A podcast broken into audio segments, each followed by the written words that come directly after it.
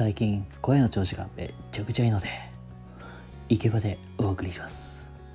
癖の塊どうしりでございます。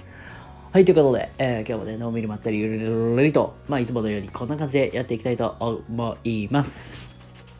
はいということで、えー、今日はですね自信をつけていく方法というテーマで今日はお話ししていきたいと思いますのでよろしくお願いいたします。はい、ということで、あのー、皆さんね、なんか新しいこと始めたりとかさ、何かにチャレンジするときって、基本的にはさ、なかなか前に進まないですよね。僕もそうなんだけど、うん、なんだろう。僕自身性格はめちゃくちゃ自己肯定感低い人間なんですよ。だからなんか、ああ、もう失敗したらどうしよう。もう絶対これしたらめっちゃ怒られるよ。みたいな。本当にすっごいネガティブ思考にね、陥りがちなんですよ。まあ、っていう感じで僕みたいに、あのー、ちょっと何かやりたいけど、ちょっと踏み出す勇気がないなって。だから新しいこと始めにくいなって思う人ってめっちゃくちゃ多いと思うんですよ。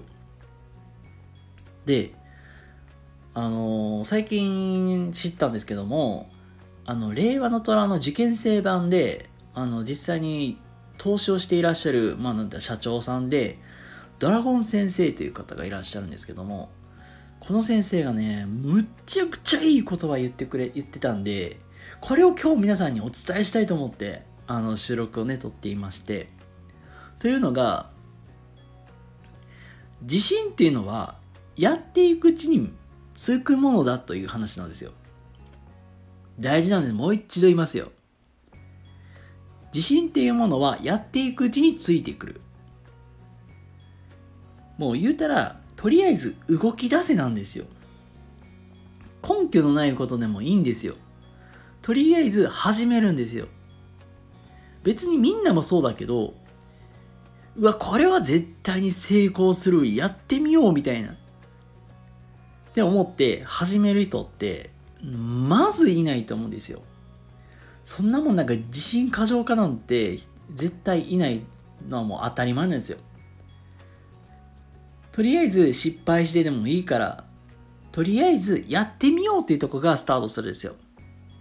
で、まあ、勢いでスタートしていけばあのまあ、おのずからもとりあえず前に進んでいくんですよ。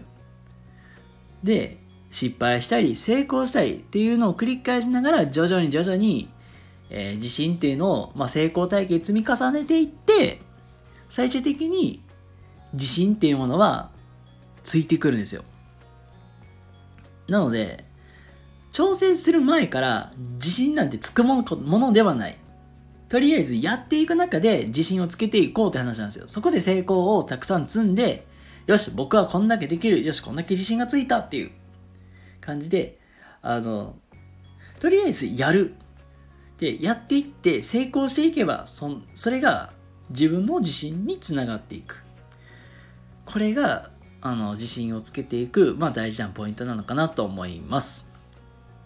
というね、あのまあドラゴン先生の話を聞いて、僕もなんか、もう根拠のない 自信じゃないけども、とりあえずもう前に進めていく。まあ、それを意識しながら日々をね、過ごしていきたいなと思います。ということで、今日は、えー、自信をつけていく方法というテーマでお話をさせていただきました。ということで、皆様、今日も明日も素敵な一日をお過ごしください。それではまた次回どこかでお会いしましょう。またね